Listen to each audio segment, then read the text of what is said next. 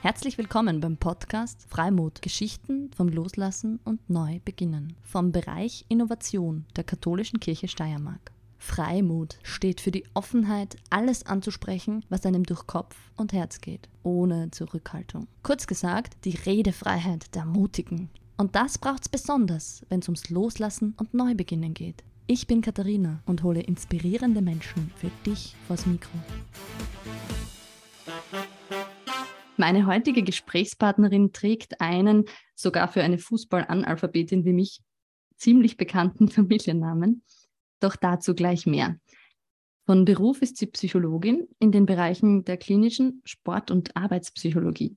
Ihre Praxis ist in Innsbruck, der Hauptstadt von Tirol, was man vielleicht auch ein bisschen hört. Und vor kurzem hat sie ein Buch geschrieben. Und damit sind wir wieder bei ihrem bekannten Familiennamen das Buch handelt nämlich von der Demenzerkrankung ihres Vaters, Dietmar, besser bekannt als Didi Constantini, einem österreichischen Fußballspieler und Fußballtrainer, der unter anderem Trainer der österreichischen Nationalmannschaft war. Herzlich willkommen, Johanna Constantini. Danke, dass du dir Zeit nimmst für ein Gespräch mit mir. Vielen Dank für die Einladung. Hallo. Hallo. Bevor ich unsere Einstiegsfrage stelle, brennt mir eine andere Frage auf der Zunge. Liebe Johanna, wie ist es mit so einem berühmten Familiennamen durch die Welt zu gehen? Wirst du oft gefragt, ob du mit ihm verwandt bist? Oder bist du das früher oft gefragt worden? Ja, ich werde es auch heute noch öfter gefragt, nicht mehr so häufig wie früher, weil äh, mein Papa doch schon einige Jahre nicht mehr im aktiven Fußballgeschehen tätig ist. Aber ich war Zeit meines Lebens immer sehr stolz auf meinen Papa und immer sehr gern mit ihm unterwegs, weshalb es für mich eine Ehre ist, diesen Namen tragen mhm. zu dürfen und auch nach wie vor auf seine, ja, auf sein Wirken äh, angesprochen zu werden. Mhm. Dann spontan, was möchtest du wählen? Frei oder Mut? Mut. Mut. Dann mhm. darf ich dich fragen, wann warst du zuletzt so richtig mutig? So, also so richtig, richtig mutig war ich bei meinem Bungee-Sprung von der Europabrücke, den ich mir heute noch manchmal überlege, was mich dazu geritten oh hat. Da war ich richtig, richtig mutig. Das fällt mir jetzt gerade so ein. Aber ich glaube, es waren in den letzten Jahren ganz viele kleine Situationen, in denen ich für mich Mut äh, bewiesen habe, nicht zuletzt auch auf äh, diversen Wegen, die ich einfach mit meinem Papa gegangen bin oder gehen musste. Hm. Der Bungee Jump, das hat mich jetzt wirklich auch beeindruckt, weil ich bin. Ja, das ähm, äh, frage ich mich heute noch oft. Ich glaube, jetzt würde ich es nicht mehr machen. Das ist auch schon ein paar Jahre her. Ah, verstehe. Aber du hast es angesprochen, Mut ist was, was wir auch irgendwie ein bisschen tagtäglich brauchen und nicht nur für den großen Sprung. Ja, genau, ja, mhm. absolut, ja zum Gespräch eingeladen habe, haben wir dich ja nicht, um über Fußball zu reden, also nicht hauptsächlich, weil da wäre ich auch die falsche Ansprechpartnerin. Ich ähm, auch. Ah, wirklich? Darf man das als Tochter von Didi ja. Konstantini sagen, dass man sich bei Fußball nicht auskennt? Steht, das ist auch mutig, aber ich stehe da dazu.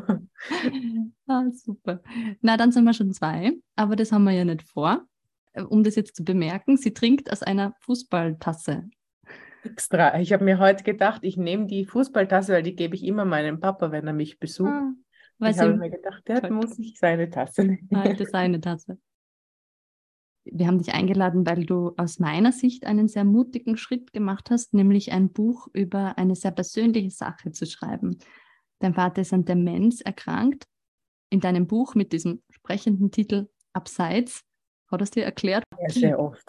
Ja, das glaube ich. Du beschreibst jedenfalls in diesem Buch aus der Sicht der Tochter euer Leben mit dieser Krankheit. Wie war das so, äh, so eine persönliche Geschichte zu veröffentlichen und das auch zu schreiben, so mit dem Wissen, das werden dann wahrscheinlich viele Menschen lesen?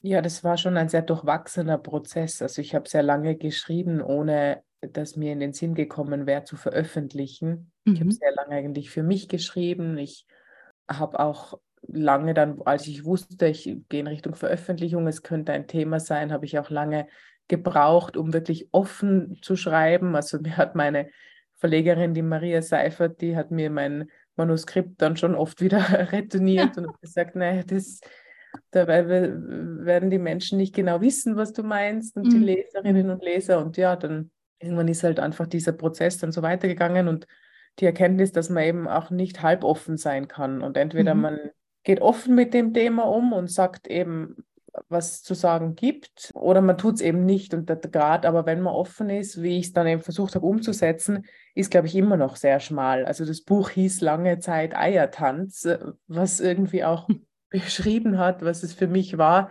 Weil es, ja, es bis heute einfach irgendwie ein Eiertanz, mhm. dass man die Dinge nach außen trägt, wo man glaubt, dass sie Menschen helfen, mhm. die in ähnlichen Situationen sind und aber dann doch auch gewisse Dinge bei sich und in der Familie belässt. Mhm. Magst du kurz erzählen, wie das alles angefangen hat? Also wie ihr die Diagnose oder er die Diagnose bekommen hat und so die, die Anfänge?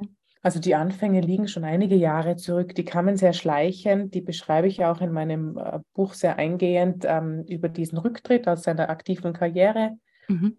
Auch der war schleichend. Der hatte ähm, nach der Zeit beim Nationalteam 2011 endete die hatte er noch einige ähm, fußballspezifische Projekte, hatte auch noch sehr, sehr lange seine Fußballcamps für Kinder, die mittlerweile immer noch bestehen und mhm. ein lieber Kollege der China Andi für ihn übernommen hat. Und äh, der Prozess war eben der, dass er sich dann nach und nach zurückgezogen hat, also nicht wirklich klar kam mit diesem Wandel des Fußballs, mit seinem Austritt, äh, dem phasenweitesten daraus, also ähm, wirklich in eine depressive Phase da mhm.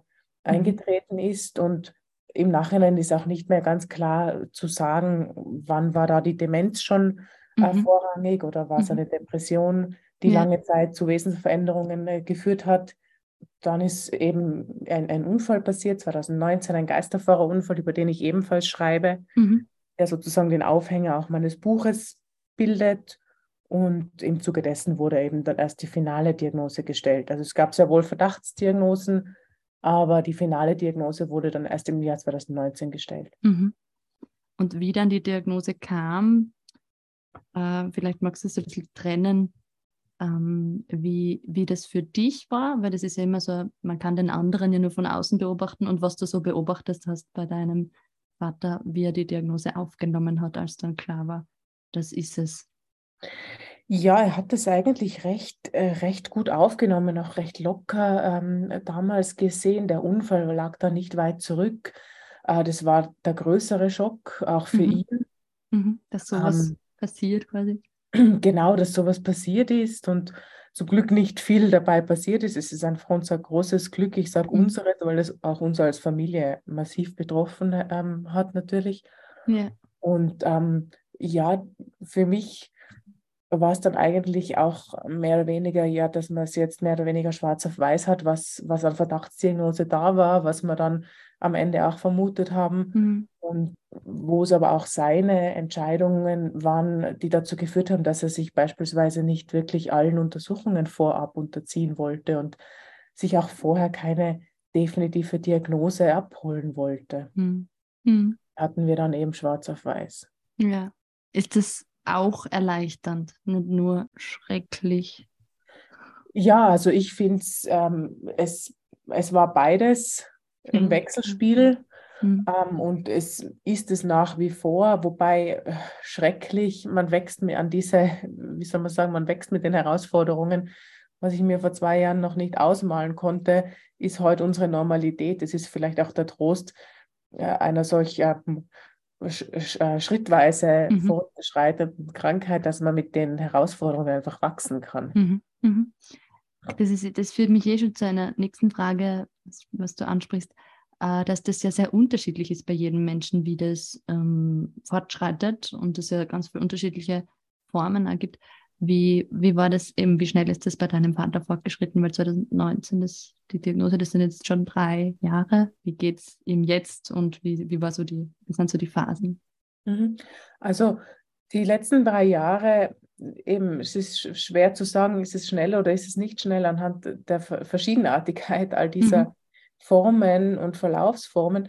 Ähm, aber ich würde jetzt von meinem Empfinden schon sagen, dass es recht schnell gegangen ist, was die letzten Jahre angeht. Also der Papa ist ähm, seit dem Jahr 2020 äh, in einem Pflegeheim. Mhm. Und ähm, wir haben diesen Entschluss damals als Familie getroffen. Äh, davon handelt auch mein zweites Buch, äh, bei dem ich gerade dran bin, das ich ah, gerade weiterschreibe.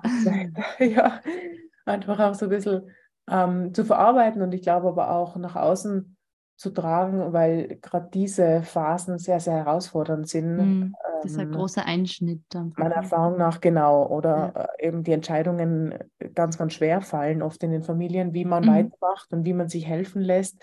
Mhm. Ähm, ja, und aber ich muss sagen, bis heute ist er an, an ganz, ganz vielen Tagen sehr gut gelaunt und wird von uns nach wie vor sehr, sehr viel abgeholt, sehr viel besucht. Also wir schauen eigentlich, dass zumindest jeden zweiten Tag jemand mit ihm unterwegs sein kann.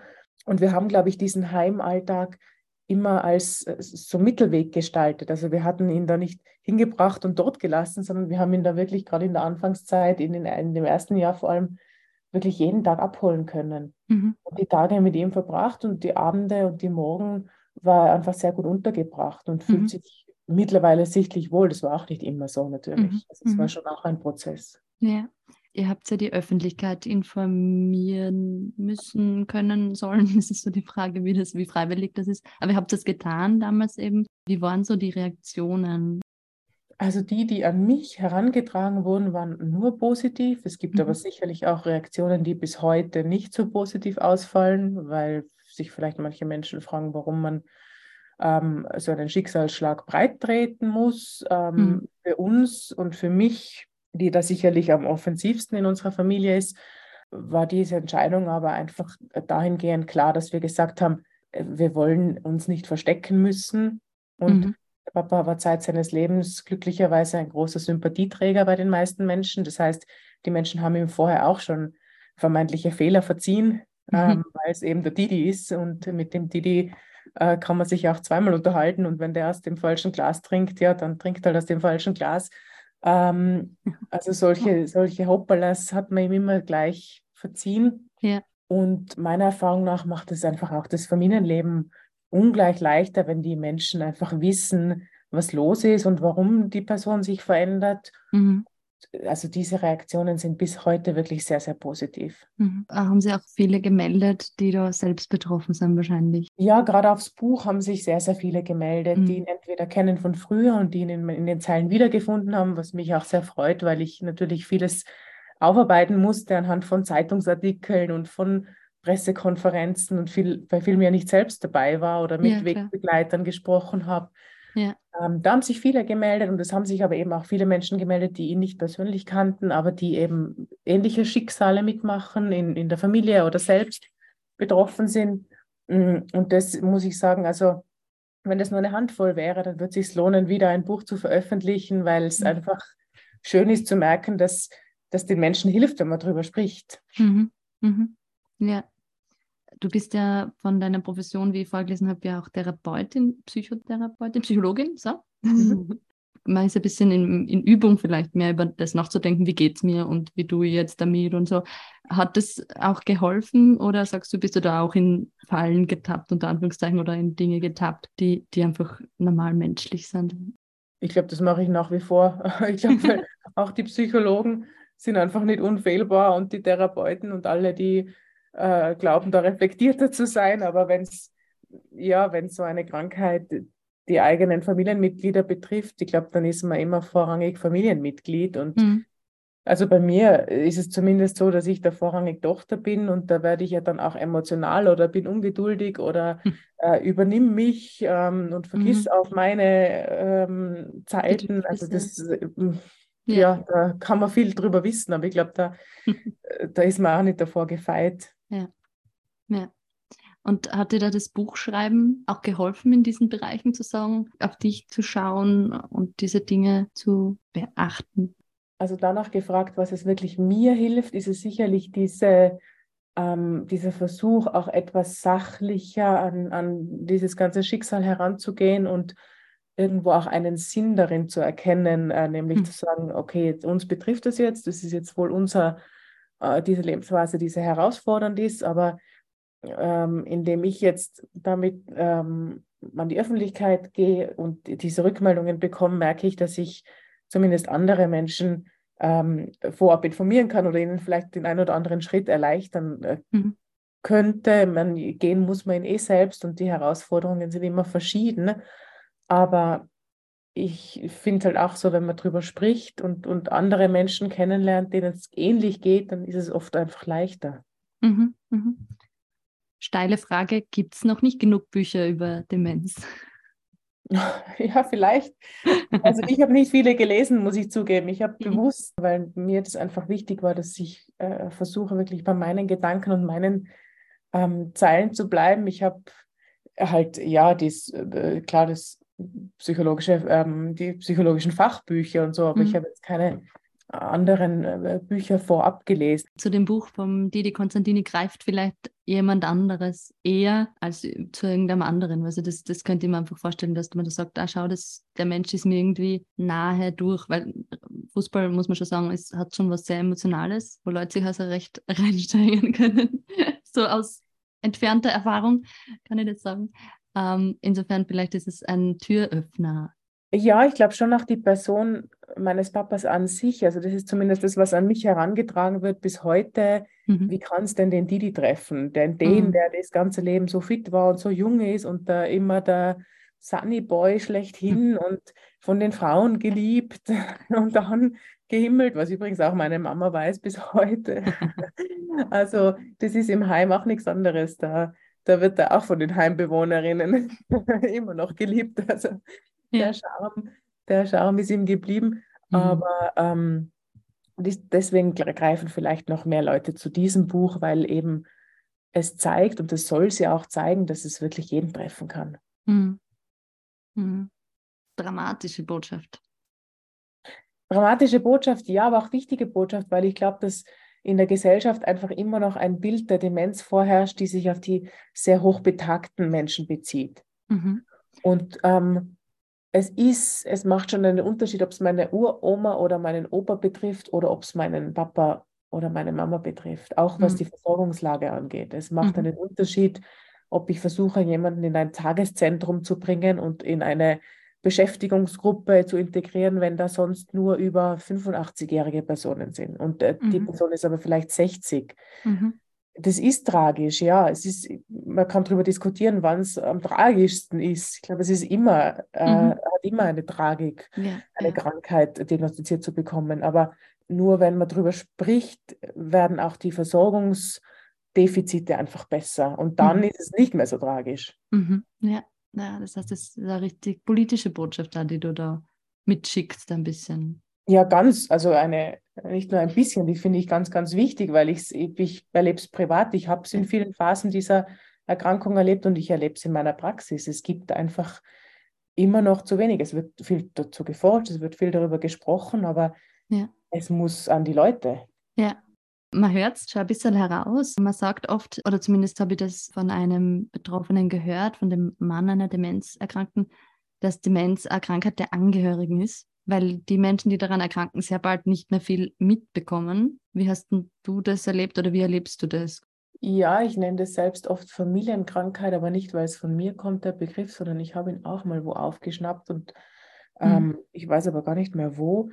Ja, kann ich nachvollziehen, empfinde ich auch als Familienkrankheit. Ich empfinde es aber nicht so, dass die Betroffenen sehr schnell nicht mehr mhm. wissen, wie um sie geschieht. Gar nicht, ganz im Gegenteil. Also mein Papa ist sicher mittlerweile schwer dement, in einem schweren Stadium und der hat immer noch äh, Momente, wo er uns mit Schatzel begrüßt und, und uns sagt, dass wir ihm die Liebsten sind und sehr, sehr genau weiß, äh, wer ihm da gegenübersteht und, und dass er mal Fußballer war. Also das kommt äh, in, in Phasen. Mhm. Aber es ist auf jeden Fall eine Krankheit der Familie, ja. Also mhm. es ist weil äh, eben einfach gewisse alltägliche Abläufe nach und nach nicht mehr so funktionieren, wie sie es vielleicht einmal taten und die Menschen nach und nach auf Hilfe und auf Unterstützung angewiesen sind. Mhm. Und da ist dann meistens, natürlich nicht immer, es gibt auch Menschen, die alleine sind, aber meistens sind es Familienangehörige, die das versuchen zu stemmen. Und ich ja. finde, die gilt es einfach ganz, ganz fest auch zu entlasten. Ja, auch wirklich strukturell, in dem Fall wieder politische ja. Botschaft. Ja. Genau, unbedingt. Also weil da produziert man einfach dann die nächsten Personen, äh, die einfach eine ungleich höhere Gefahr laufen, zu erkranken. Ja, an anderen Dingen erkranken dann. Ja, ja genau, ja. An, an, an der, also psychischen Erkrankungen leiden und, und psychische Erkrankungen, wie man weiß von den Depressionen, die bedingen, bedingen Demenzen einfach ungleich höher. Mhm.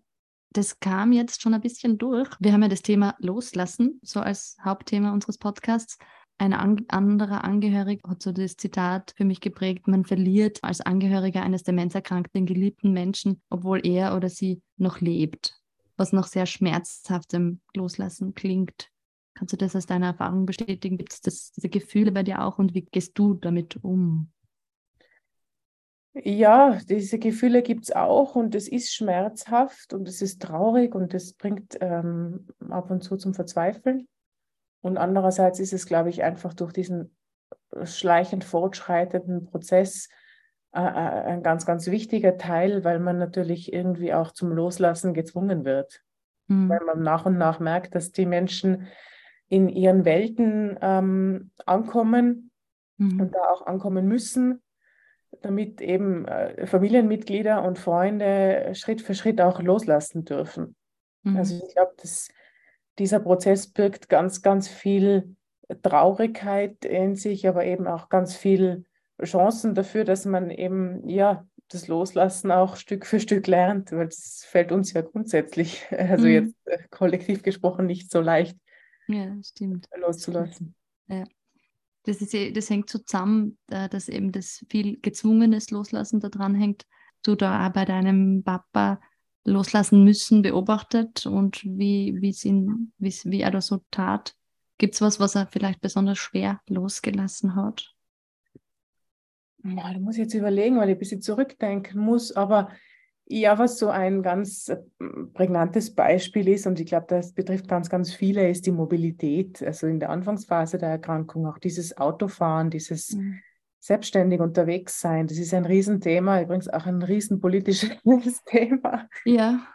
Bei meinem Papa war eben sozusagen dieser große Knall des Unfalls, der dazu geführt hat, dass es einfach keine Frage mehr war. Aber ich glaube, mhm. es gibt ganz viele Beispiele und kenne die auch aus meiner Praxis, wo es eben nicht so ist, wo mhm. kein Unfall zum Glück passiert, ja. aber wo eben der Weg genauso hart ist. Diese Flexibilität und Selbstständigkeit in Form des Autofahrens loszulassen. Ja, wenn du mit der Frage, nimmst den Schlüssel jetzt weg und sperrst alles weg, damit er nicht, nicht mehr fährt oder sie nicht mehr fährt.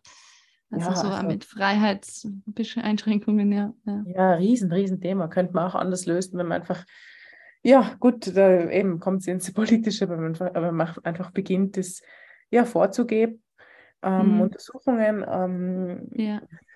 die ja nicht nur die Demenzerkrankungen per se betreffen, aber gut, das ist ja, es führt zu weit, glaube ich, aber was man bei der Krankheit, glaube ich, miterlebt, sind viele wohl oder übel letzte Male.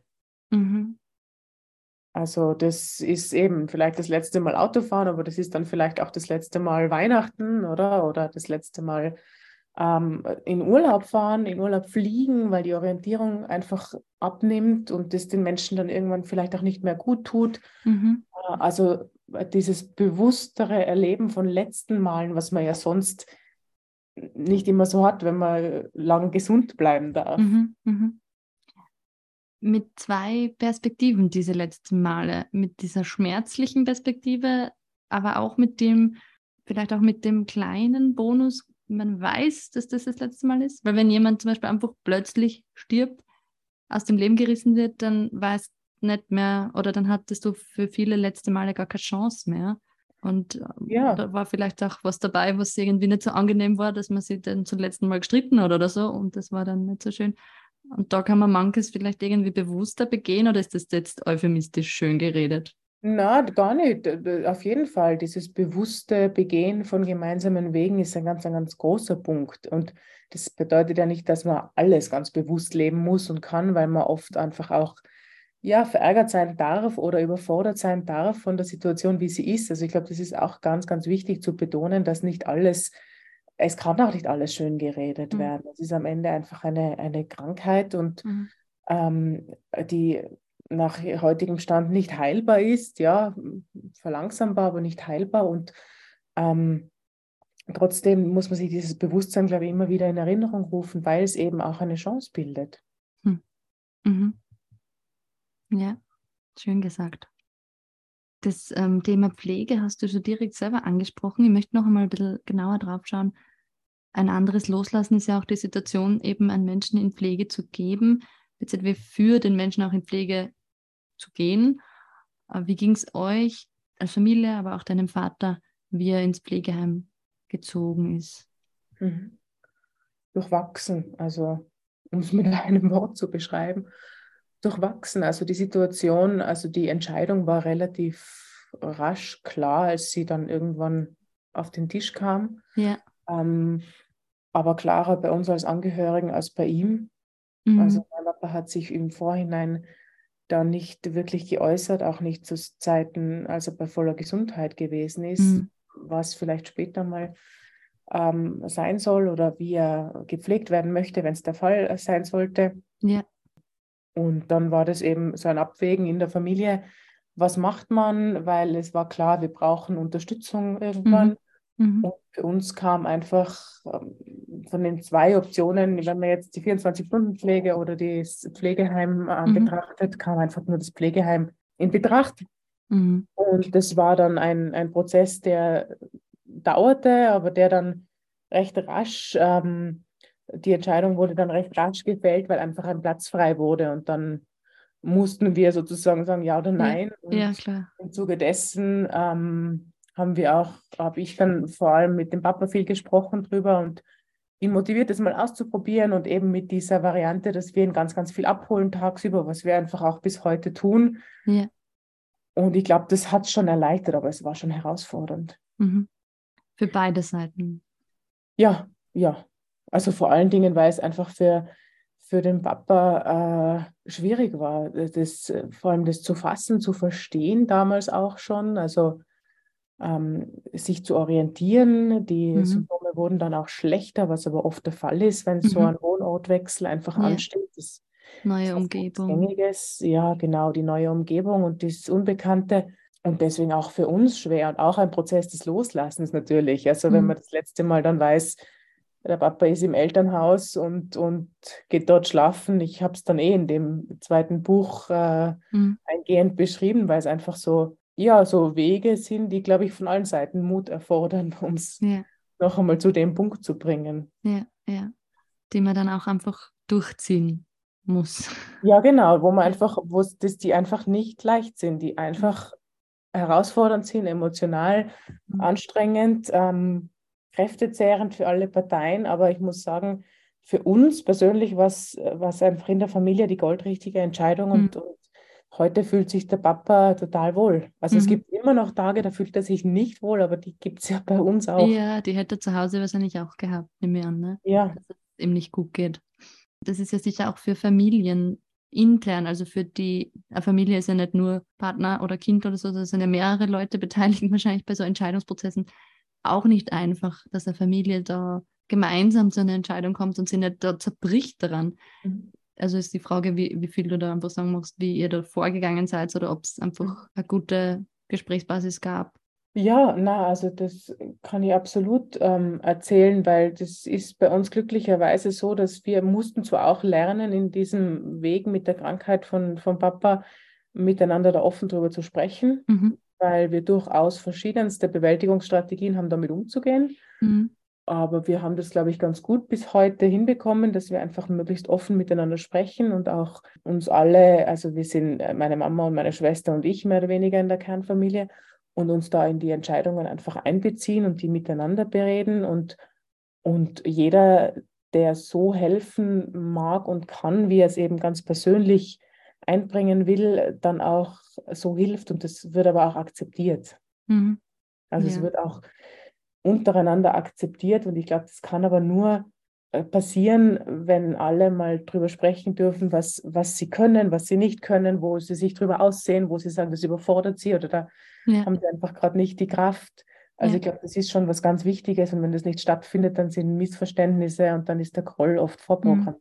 Ja, also da habt ihr Glück, dass die Gesprächsbasis gut funktioniert. Oder ihr da. Ja, da haben wir wirklich eine, ja, ein, einen tollen Zusammenhalt, einfach auch, auch von den weiter ent, entfernten Familienmitgliedern, auch jetzt äh, meine Schwiegereltern, mhm. die da total fürsorglich sind und, und mit dem Papa total liebevoll umgehen. Also, mhm. also so wirklich das Gefühl, dass man an einem Strang zieht für, für ihn.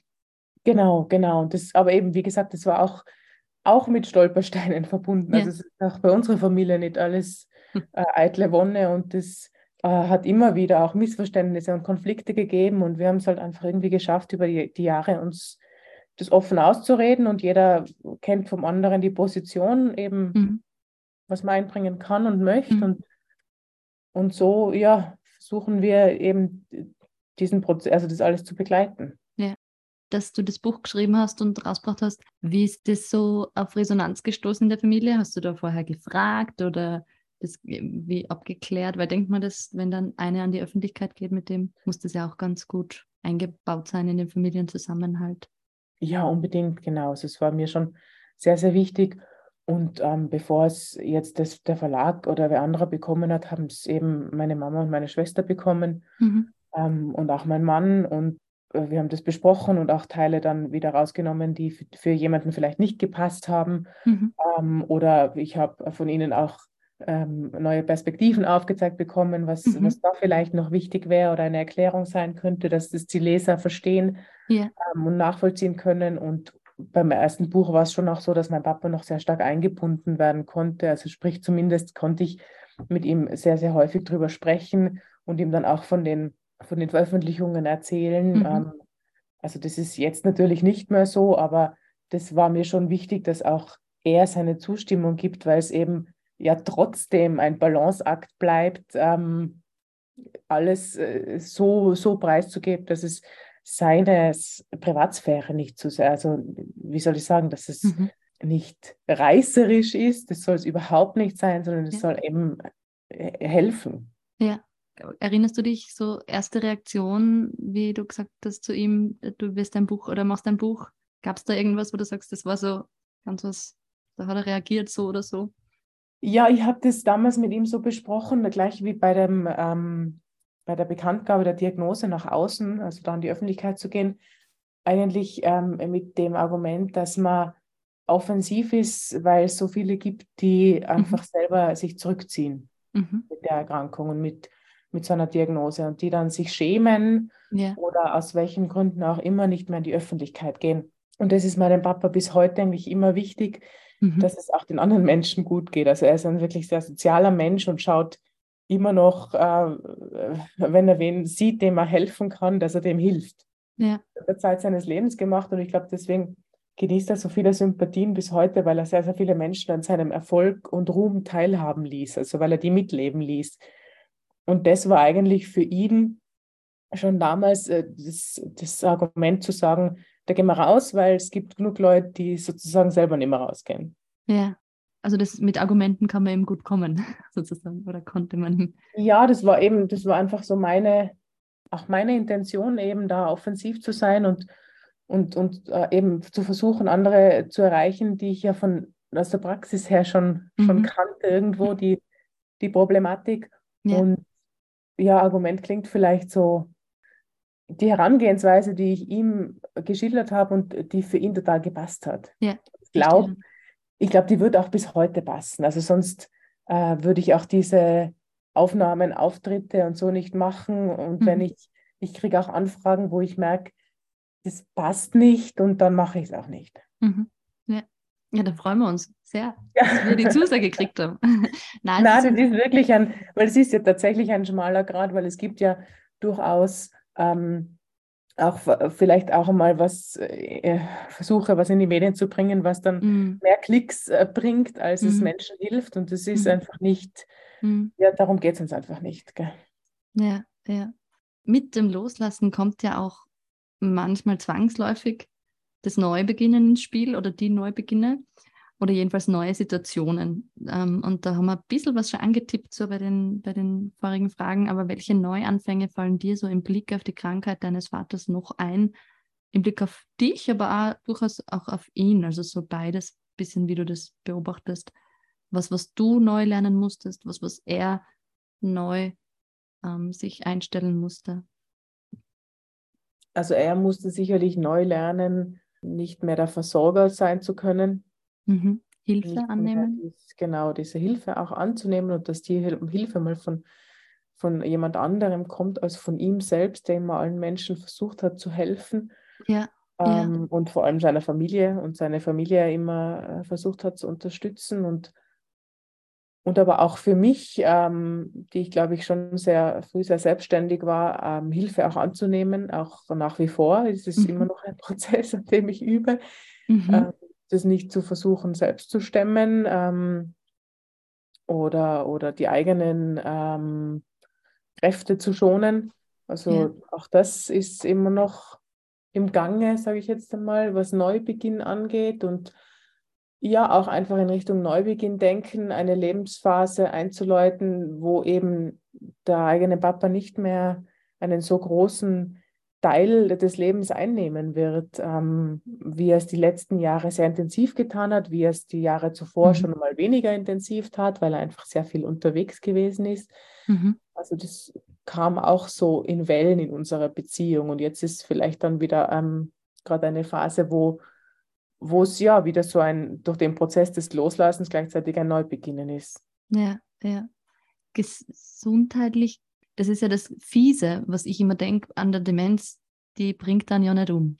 Mhm. Also wenn man das jetzt so grob sagen darf, aber die, an der Demenz stirbt man ja nicht. Und, ähm, und wenn, gerade wenn man so als junger Mensch, junger, jung und Anführungszeichen erkrankt, dann hat man da noch wahrscheinlich, möglicherweise, hoffentlich viel Zeit vor sich. Denkt man darüber nach, wie lang wie lange das jetzt so klingt das hart, wenn ich das jetzt frage? Ich glaube, also, es ist beim Papa, äh, dass, es, dass er gesundheitlich sehr fit, also Gesundheit körperlich, sage ich jetzt einmal, dass genau, er körperlich gut, sehr, sehr fit ist, kommt ist ihm schon sehr zugute, weil er dadurch sehr viel teilnehmen kann bis heute. Ja. Also er kann immer noch Spaziergänge antreten, er kann noch ins Auto rein und mit uns mitfahren, er kann mhm.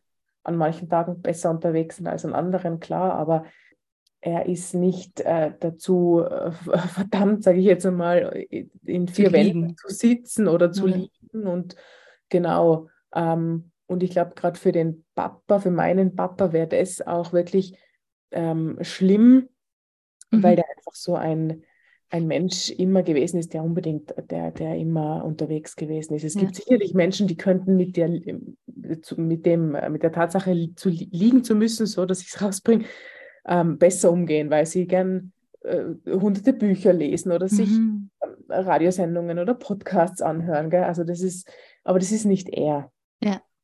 Das ist, ja, das ist sicherlich für ihn auch äh, gut, dass es so ist, dass es bis heute so ist. Aber eben die Ungewissheit, was kommt noch, spielt natürlich auch eine Rolle. Und zu wissen, dass er nicht derjenige ist, der glücklich damit wäre, im Bett äh, liegen zu müssen und nicht mehr aufzukommen, ja, das spielt natürlich auch eine Rolle. Mhm. Mhm. Wir sind ja ein bisschen so orientiert, dass Leute sich was, was mitnehmen können von unserem Podcast. Hast du da irgendeine Botschaft oder einen Message oder einen Tipp an Angehörige von Menschen mit Demenz, an, an Menschen, die einfach mit dem Thema Demenz zu tun haben? Ja, das Wissen darum, einfach nicht allein zu sein, nicht allein sein zu müssen. Also dass ganz viele, ganz viele Menschen in ähnlichen Situationen sind und, und vielleicht auch nicht drüber sprechen oder sich zurückziehen und zu versuchen, diese Schritte nicht alleine weiterzugehen. Ja. Also je nach Möglichkeiten, sich zu öffnen in, in der Familie, im Freundeskreis, im, bei den Nachbarn. Ähm, oft weiß man gar nicht, welche Menschen äh, viel, viel Hilfe und Unterstützung sein werden, bis man es bis dann ähm, zeigt, dass man Hilfe und Unterstützung braucht. Mhm.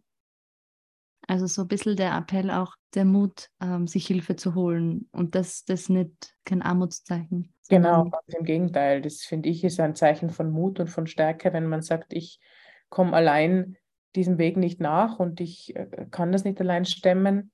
Mir zuliebe auch. Und mhm. ich brauche einfach da Unterstützung. Ja.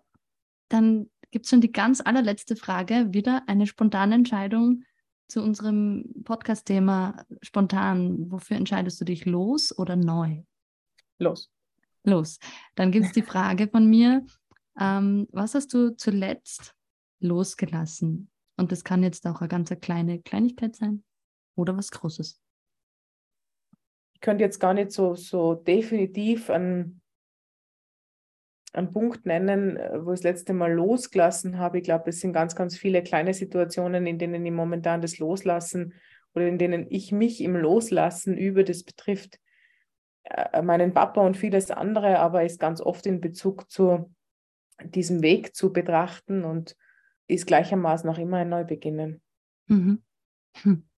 Das zeigt mir wieder oder uns, dass wir mit, diesem, mit diesen Themen, das Loslassen und das Neubeginnen so zu verweben, schon ein bisschen am richtigen Weg sind. Die zwar sind irgendwie Seiten einer Medaille oder Zwillinge oder Geschwister zumindest, die trifft man nicht ganz ohne den anderen. Oder so, so ein Schatten von dem einen und dem anderen ist immer dabei. Beim Loslassen und beim Neubeginnen. Ich habe schon das Gefühl, weil vor allem das ist dann dieses Neubeginnen, was darauf folgen darf, auf das Loslassen, wird ja dann getragen von dem Prinzip Hoffnung. Und das Prinzip Hoffnung ist ja immer wichtig. Ja, das ist jetzt wirklich ein schöner Schluss. Da machen wir jetzt einen Schluss, glaube ich. Liebe Johanna, danke für deine Zeit und für das Gespräch und ich wünsche dir für alles, was du in nächster Zeit angehen wirst, egal ob loslassen, neu beginnen oder ganz was anderes, viel Freiheit und Mut. Vielen, vielen Dank.